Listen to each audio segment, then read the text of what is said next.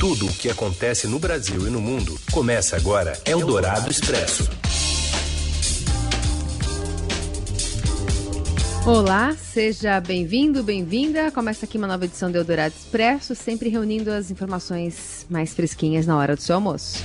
E primeiro você acompanha a gente ao vivo pelo rádio no FM 107,3 da Eldorado e acabando o programa, você pode ouvir na hora em que quiser porque vira podcast e tudo sobre a cobertura aí da pandemia de coronavírus.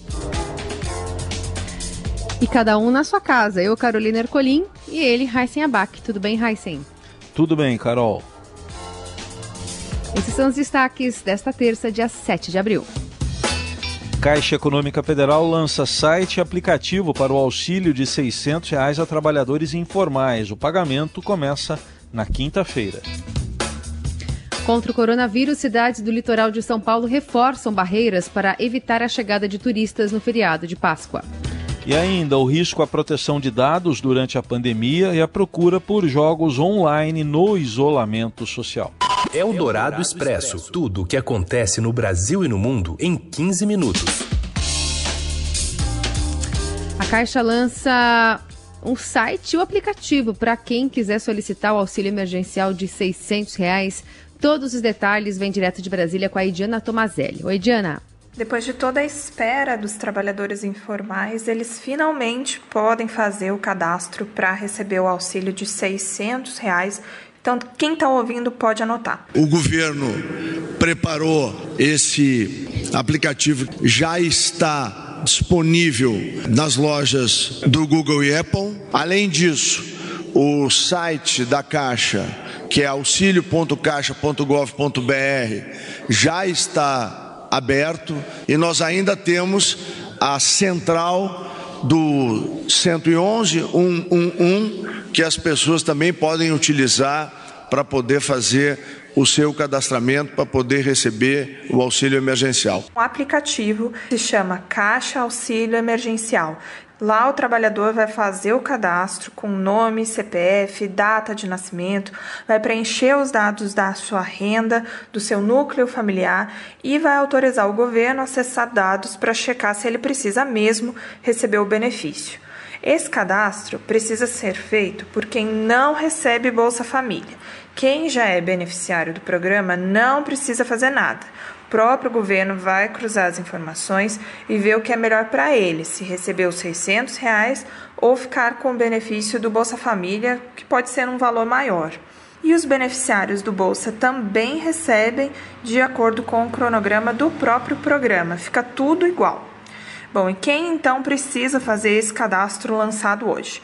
Quem é microempreendedor individual ou contribui de forma autônoma para a Previdência, ou então a pessoa que trabalha informalmente e não tem realmente nenhum tipo de registro. Desempregados também poderão receber o auxílio, desde que não estejam ganhando ainda o seguro-desemprego. Os pagamentos da primeira parcela começam já na próxima quinta-feira e vão até 14 de abril.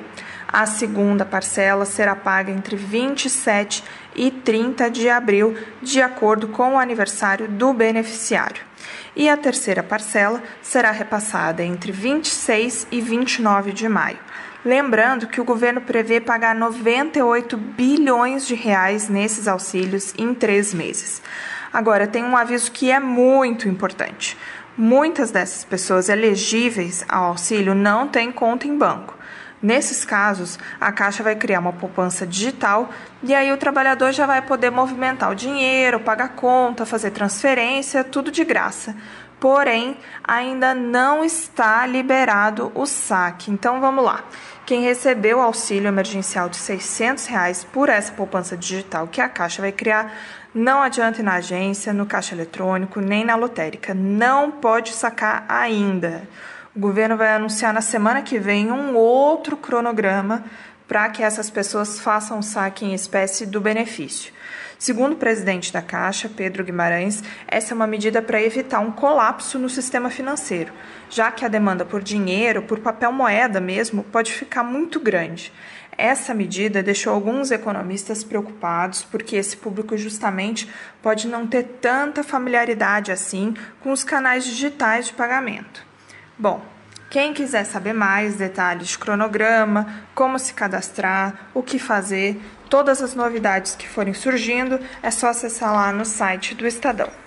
Eldorado Expresso.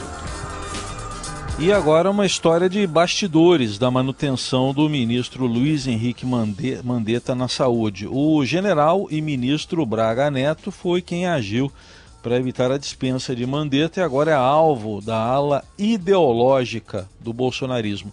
Vamos ouvir as informações direto de Brasília, da Tânia Monteiro. Oi, Tânia. Olá, Heisen. Olá, Carol. O ministro-chefe da Casa Civil, o general Walter Braga Neto, passou a ser tratado por alguns dos segmentos, seja do governo, seja da ala militar, particularmente do pessoal mais da reserva, e até por alguns do gabinete do ódio, como interventor do Palácio do Planalto. É, na verdade, o general Braga Neto, assim como os outros generais que estão no Planalto, eles estão ali atuando pelo que o presidente Jair Bolsonaro pediu. Né? A Casa Civil tem uma função de coordenação de governo. Né? Na verdade, é, com esse, esse problema é, que houve aí com o ministro da Saúde, o Mandetta, Luiz Henrique Mandetta, ele acabou é, é, mostrando, começando a agir, é, já que estava até então mais nos bastidores, a mostrar é, o que que o presidente quer dele, o que que o presidente está fazendo, está pedindo a ele, né, nessa coordenação toda, não só na questão do coronavírus, como também na questão do governo. Então ele assumiu ali, por exemplo, assumiu desde a semana passada algumas o controle daquelas entrevistas, agora já não está mais indo, foi nas primeiras, não está indo mais nas seguintes, e aí ajudou, obviamente, junto com os outros ministros também, a segurar essa onda aí do Mandetta. Nesse momento, todo mundo acredita que é preciso que todos estejam unidos para vencer o coronavírus. Então, é, nesse cenário, o chefe da Casa Civil assumiu essa função de gerente que acaba atuando ali como um meio de escudo né, para proteger é, o governo. O próprio é, vice-presidente Hamilton Mourão saiu em defesa é, é, desses ataques que o Braga Neto andou sofrendo aí nas mídias sociais e algumas matérias que foram publicadas, é, dizendo que ele era o chefe de uma junta militar, então um monte de coisa que, que não tem o menor sentido, é, e dizendo que o Braga Neto é o homem certo no lugar certo, na hora certa. Né? E que ele está é, ali exatamente para atuar como, como um coordenador, colocar as coisas no, no, nos trilhos, colocar, cobrar dos ministérios. É esse o papel que ele está fazendo e, por conta disso, acaba sendo alvo também dos filhos do presidente. Tá aí os bastidores apresentados pela Tânia Monteiro aqui no Eldorado Expresso. E após perder o cargo, o ministro da Saúde assinou um artigo reforçando o isolamento contra o coronavírus. Essa história quem conta pra gente é Giovana Girardi. Boa tarde, Carol. Boa tarde, Raicen. Como vocês estão Boa aí na, no home office, nessa quarentena que parece que não vai acabar nunca mais, né? Então, hoje, o, nessa terça-feira, é, saiu um artigo na revista é, de Medicina Tropical, é, Revista da Sociedade Brasileira de Medicina Tropical, perdão, que é assinada por ninguém mais, ninguém menos do que o próprio ministro da Saúde, Luiz Henrique Mandetta. Isso um dia depois aí desse turbilhão, né, de informações de que ele podia é, ser demitido, teve o seu dia do fico, né? O pessoal tá brincando. E aí hoje sai esse artigo em que ele não só reforça a importância do isolamento social para combater o avanço do novo coronavírus, como também faz um alerta de que, mesmo com as medidas, é, os, o número de casos vai continuar subindo, isso é esperado para os próximos meses. Ele estima que a gente deve ter um pico agora entre abril e maio, mas que o vírus potencialmente estará circulando no país provavelmente até meados de setembro. Então, é um artigo em que eles fazem uma revisão ali para mostrar, é, eu falei eles, né? Porque é o ministro assinando esse artigo com alguns cientistas. É, inclusive, por exemplo, com o Wanderson Oliveira, que é o secretário de Vigilância do Ministério, assina também o Júlio Croda, que é um infectologista, ele é professor da Federal do Mato Grosso do Sul. Ele saiu agora no final de março do governo do Ministério por divergências internas, ainda não ficou muito claro quais foram os motivos, mas esse grupo assina esse texto. É, eles falaram, o Croda disse para mim que foi uma coincidência isso sair logo depois né, dessa confusão toda do fica, não fica na, no Ministério. É, ele disse que né, não foi de propósito, mas é interessante ver ali que eles são batem muito nessa tecla de que o isolamento é sim importante, se ele for bem feito, a gente vai evitar é, o pior cenário, mas se não evitar, muito provavelmente o sistema vai colapsar. É, e, o, e, o, Brasil não vai, enfim, não vai conseguir lidar, né? O sistema de saúde não vai conseguir lidar com a epidemia se o isolamento não for bem feito. Então, é mais, mais uma vez reforçando a posição do Ministério do que, que eles acham que é o certo para combater o coronavírus. É isso aí, gente. Fica bem em casa. Um abraço, tchau, tchau. Obrigada, Giovana. E um dia após esse fico aí do ministro da Saúde, o presidente Bolsonaro evitou responder hoje a um apoiador que o questionou sobre a possibilidade de assinar um decreto liberando o funcionamento do comércio do país. A flexibilização das regras de isolamento social adotadas para evitar a propagação da Covid-19 é um dos pontos de atrito entre o presidente e o ministro Mandetta. O Brasil já tem 553 casos de óbito por coronavírus e mais de 12 mil casos confirmados. No mundo, os números trazem uma ponta de esperança. A China anunciou hoje que não registrou nenhuma morte por coronavírus nas últimas 24 horas pela primeira vez desde o início da pandemia. Com o resultado, a China registra o melhor começo de semana desde que a estatística de mortalidade da doença começou a ser contabilizada em janeiro. Eldorado Expresso. A crise provocada pela pandemia do coronavírus já levou 2 milhões de clientes a procurar os maiores bancos do país para renegociar ao menos 200 bilhões de reais em empréstimos. O Itaú Unibanco informou ao Estadão que aceitou apenas 5% dos mais de 300 mil pedidos que recebeu.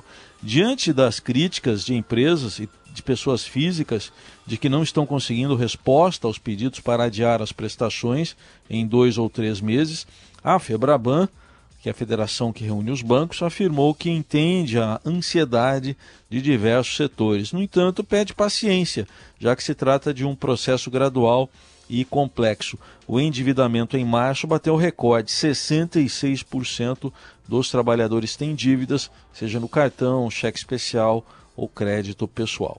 Eldorado Expresso. Sem quarentena, a Suécia vê casos avançarem e prevê medidas mais drásticas agora contra o coronavírus. O Paulo Beraldo tem informações. Boa tarde, Raíssen, Carol e também aos ouvintes da Rádio Eldorado. A Suécia, um país que até o momento estava adotando uma abordagem um pouco mais leve contra a pandemia do coronavírus, está estudando agora impor medidas mais restritas contra o vírus. Por quê? Lá o coronavírus já matou quase 500 pessoas e contaminou mais de 7.200, e o país até o momento não tem, por exemplo, uma quarentena obrigatória. Ainda dá para ir em restaurante, dá para ir em parque, dá para ir na academia, as escolas não estão fechadas.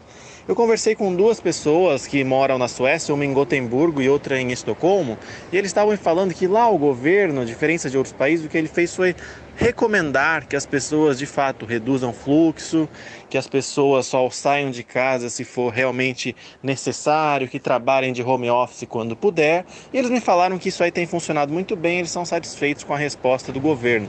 Inclusive, uma pesquisa do governo da Suécia mostrou que no final do mês passado, dois terços dos suecos seguiram as recomendações do governo. Conversando também com integrantes do consulado da Suécia em São Paulo, eles me confirmaram que lá, a, quando o governo faz uma recomendação para a população, ela é muito seguida, porque essas agências são muito respeitadas. Mas é isso, agora com o avanço da pandemia, o governo estuda sim adotar algumas restrições mais fortes para conter o avanço do vírus. Seu dinheiro em ação. Os destaques da Bolsa, com Vitor Aguiar. Oi, Vitor. Boa tarde. Oi, Raíssen. Boa tarde. Boa tarde, Carol. Boa tarde, ouvintes. Tudo Oi, bem? Boa tarde.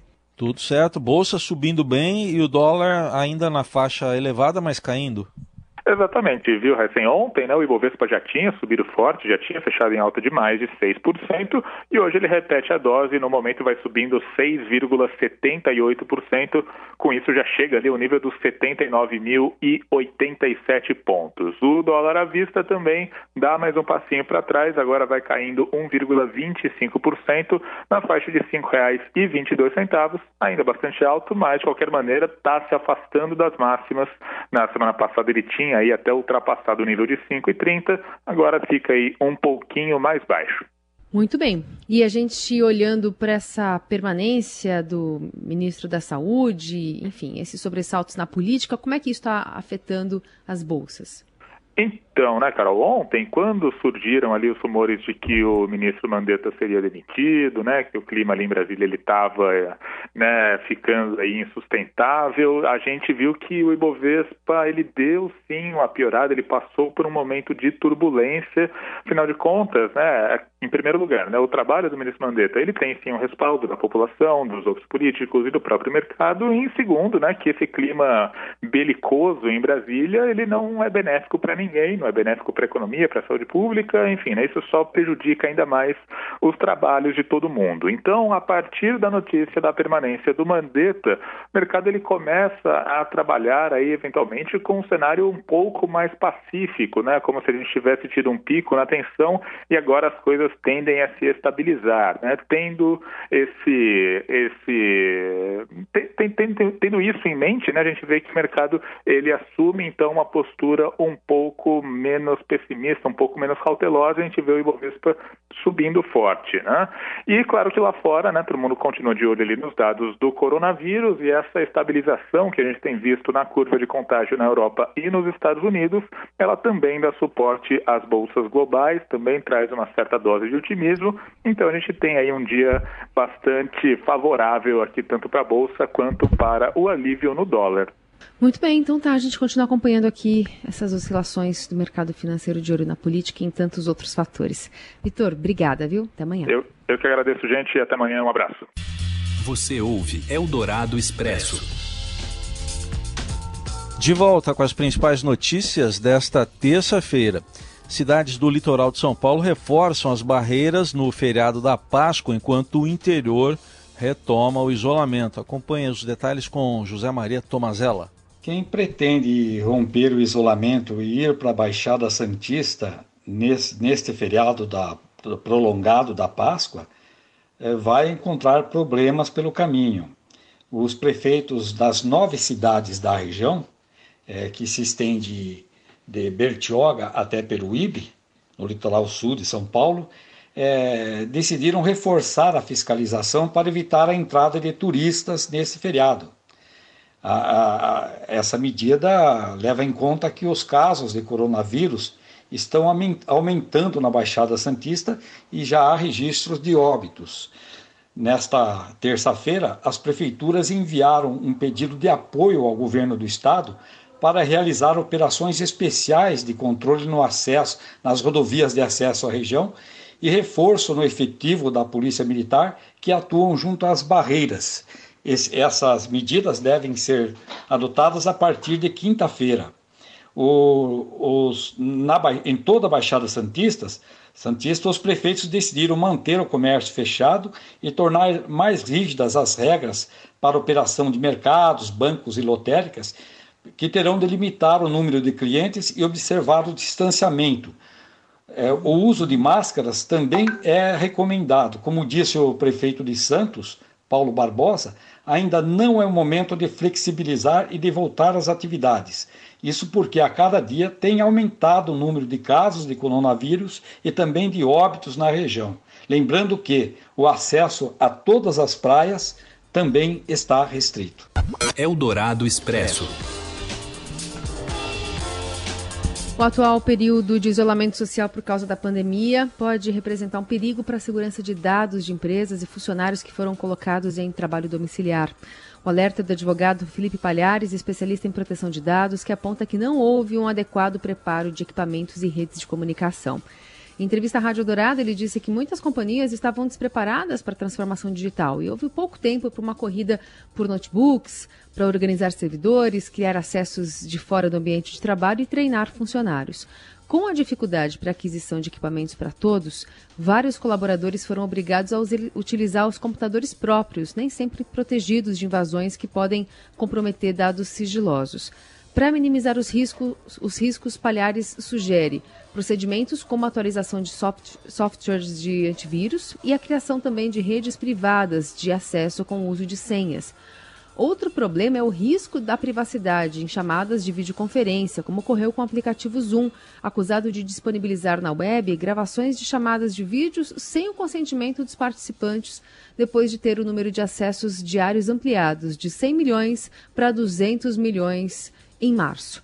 O advogado Felipe Palhares ressalta que é preciso ler com privacidade os termos de uso desse tipo de serviço.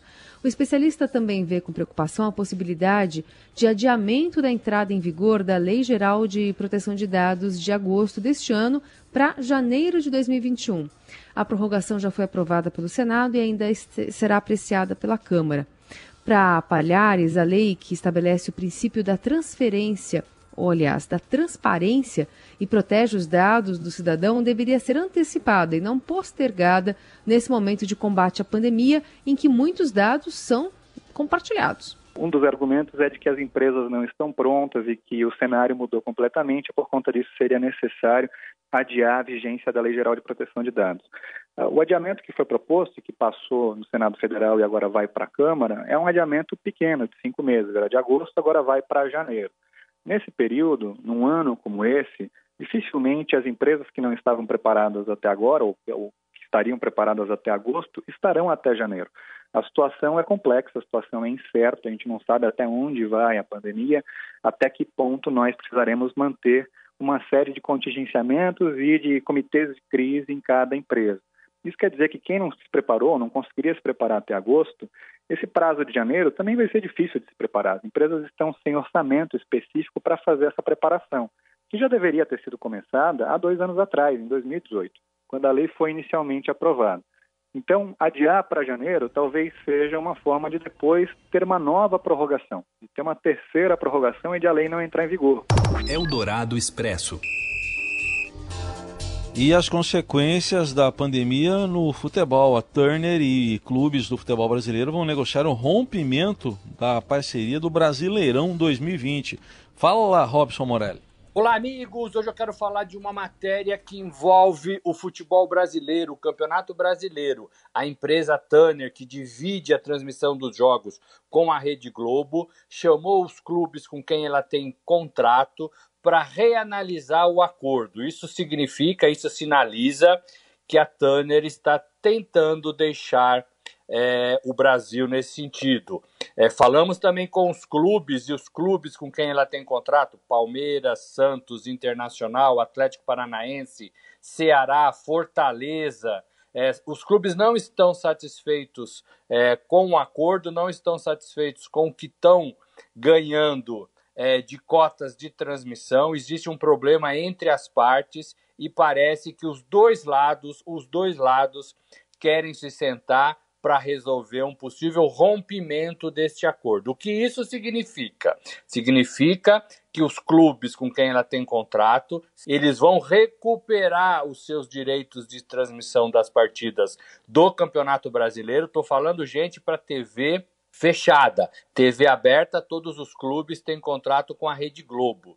É, os clubes recuperam os seus direitos de transmissão e aí tentam repassar esses direitos para outras emissoras. Outras emissoras significa, no bom português, Rede Globo. Aí a Rede Globo, no seu canal fechado Sport TV, poderia abraçar todos os clubes e abraçar o campeonato inteiro é, como era antigamente, antes da Tanner entrar no mercado. A Tanner é uma empresa de mídia grande é, é, dos Estados Unidos, forte, que está no futebol, não quer sair do futebol, mas tem encontrado dificuldades para comandar o futebol no Brasil. Lembrando que a Tanner é, investiu 140 milhões de reais para mostrar a temporada passada, 2019. Então existe aí um movimento, os clubes vão se sentar, os clubes não querem mais esse contrato com a Globo. É isso, gente. Falei, um abraço a todos. Eldorado Expresso.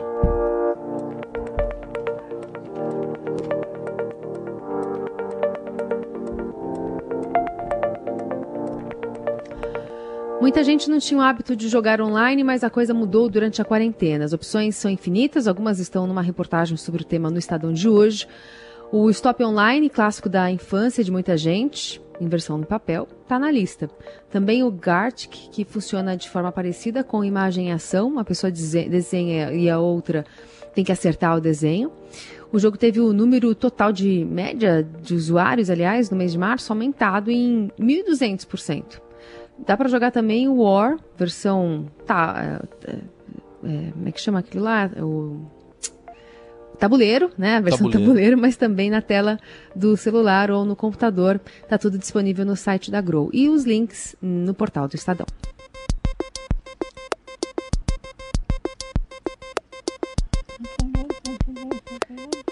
Eu não vou acertar o que é esse áudio, essa música que a gente está ouvindo de fundo. Mas deve ser alguma coisa com jogos online, será? Tá com jeito, né? Eu jogava stop no papel. É. Era rápido até. Era, era um craque nisso. A gente pode tentar um dia desses, Heisen. Uma agilidade assim impressionante. Vambora? Vambora, amanhã a gente volta, tem mais Adorado Expresso nas plataformas de áudio e também na Rádio Dourado. Até. É isso, gente. Ótima terça e até amanhã. Você ouviu Eldorado Expresso tudo o que acontece no Brasil e no mundo em 15 minutos.